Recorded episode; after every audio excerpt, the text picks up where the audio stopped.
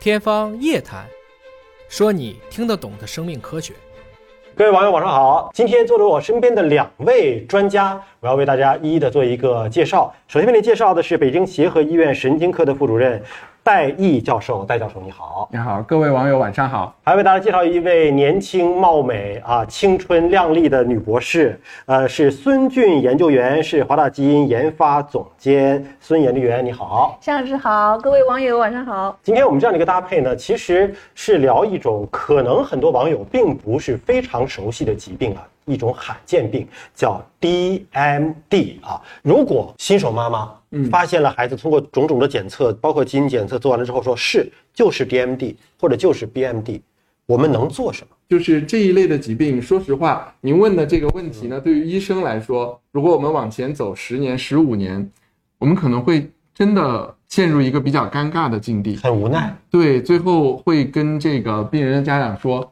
诊断已经清楚了，但我们可能做不了什么。这是大概十年、十五年前的一个一一个现状吧。嗯啊，但现在呢，我们可以说我们可以做一些什么，为这一部分孩子做一些什么，提高他们的生活能力啊，延缓他们疾病的进展，延长他们的寿命，对他们的家庭呢也带来帮助。现在我们是可以做到的，所以以现在我们的水平来说，如果这个孩子在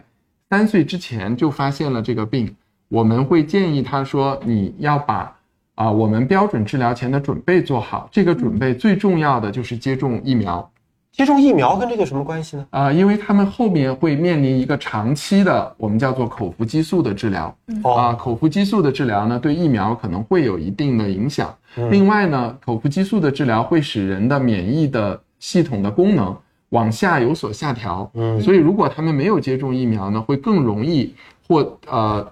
得一些病毒疾病或者细菌感染的疾病，所以接种疫苗对他们是一个很重要的保护。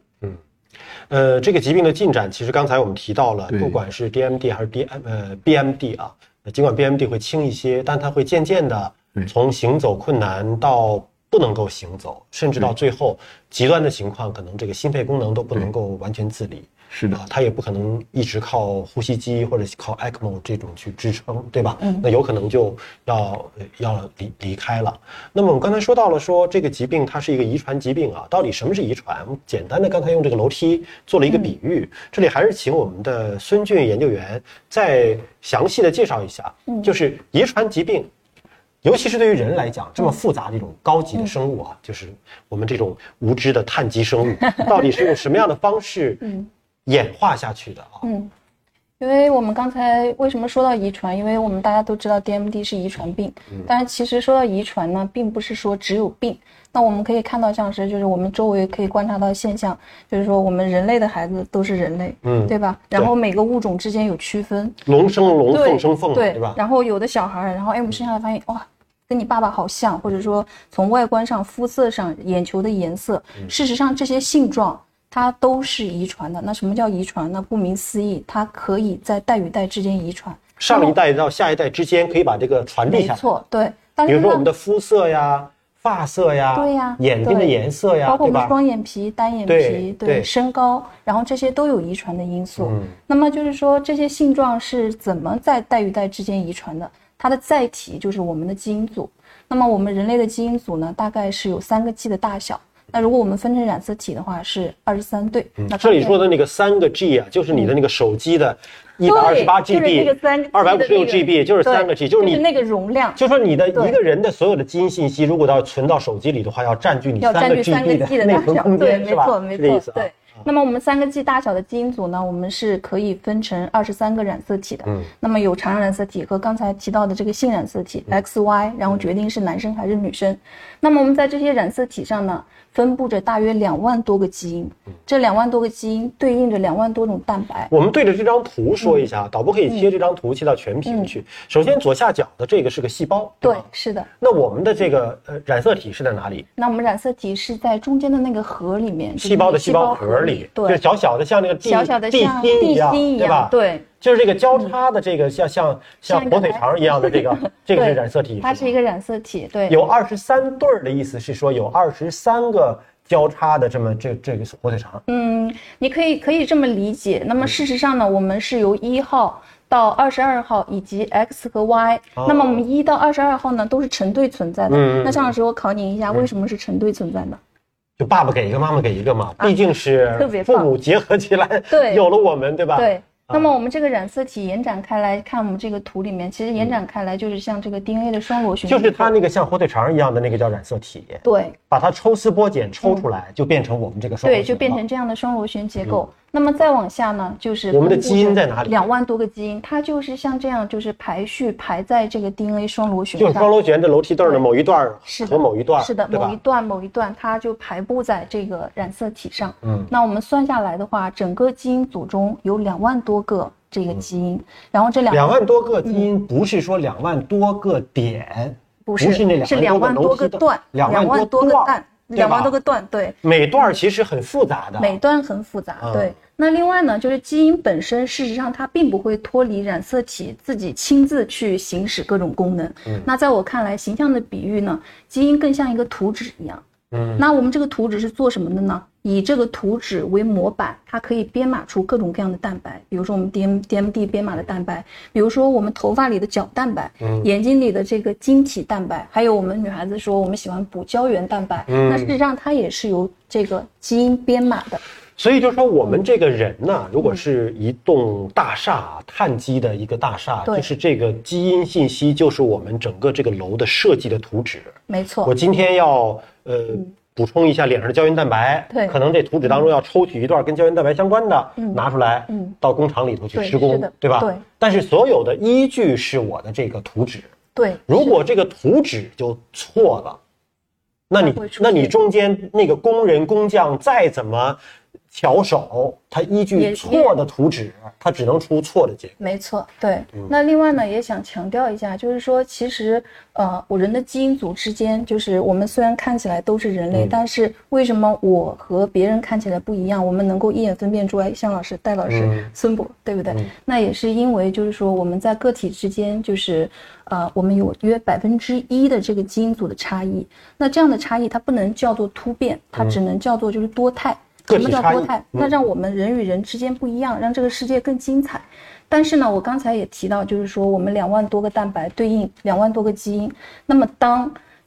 这两万多个蛋白中非常重要的基嗯因发生了严重的变异的时候，比如类似坍塌，或者是某一个非常重要的氨基酸，它的这个编码的图纸发生变化，嗯那么它就会导致疾病的发生。比如说我们 DMD，那我这里这张片子我们可以看到，就是那个上面那一个 X 染色体斑斓当中的是 X 染色体，啊那个红框框出来的就是我们 DMD 基因它在 X 染色体上的位置。嗯，那么我们 DMD 基因事实上是我们人类基因组中嗯最大的基因之一。你看啊，那个小红框框那么小，对不对？嗯对它放大了之后，底下的这个基因信息，你看有这么多，都是这个 DMD 基因，哦两兆多，两兆多。对，它是我们人类基因组中最大的基因之一。所以就两兆多的信息里边，有的可能是缺失了，对有的可能是只是错了一个地儿地方，对对吧？对嗯啊，所以呢，发病的轻重程度就不太一对样，。那呃，事实上你从外观上看起来，我们喜欢说表型，就是说发病的严重程度不一样，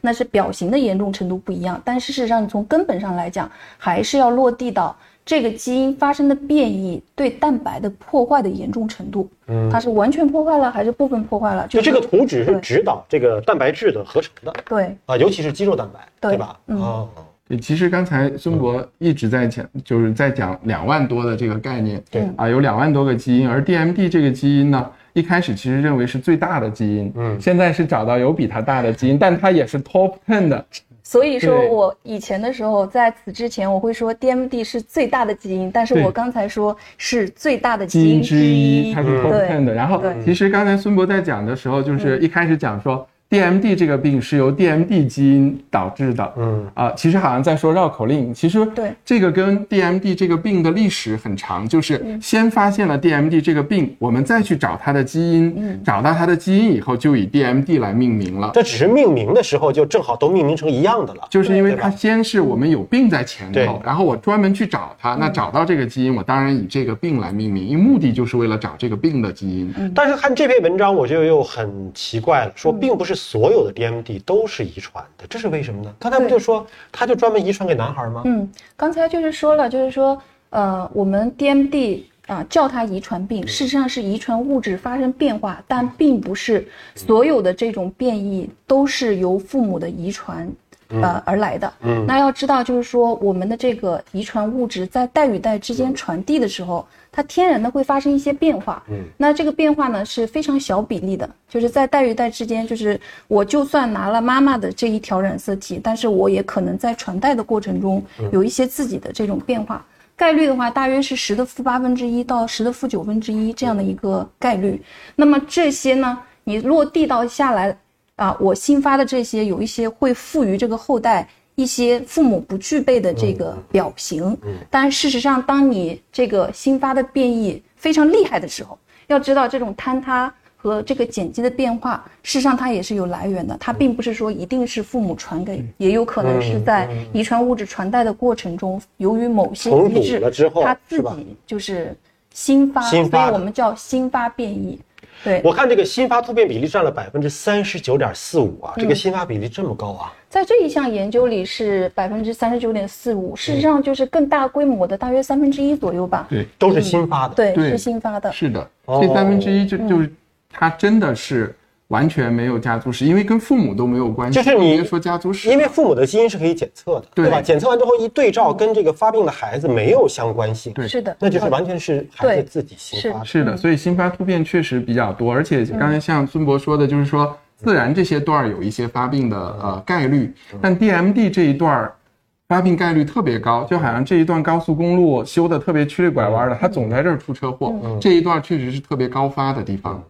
呃，很多朋友可以通过我们的所有的直播的网络平台留言，包括呢问呃孙博士，包括问戴毅教授啊，跟临床相关的，或者是跟遗传相关的，都是可以的。当然，也有朋友给我们建议说，我们要严肃一点啊，就是说不要笑。但是我觉得，尽管这是一个疾病，但我们总还是要笑口常开的去面对生活。不管上天给你安排了一个什么样的一个呃人生，我们总是要笑着面对，对吗？就即便可能今天是某一种痛苦来临了，你哭着去面对它和你笑着去面对它，可能对痛苦本身真的会有所改变的。就是当你笑笑着面对的时候，嗯，我们也希望大家把这个心可以敞开，啊，就是有任何跟知识相关的问题都可以来询问啊。但我们希望每一个人都能够保持一个乐观开心的一个心态，甚至我更建议说，在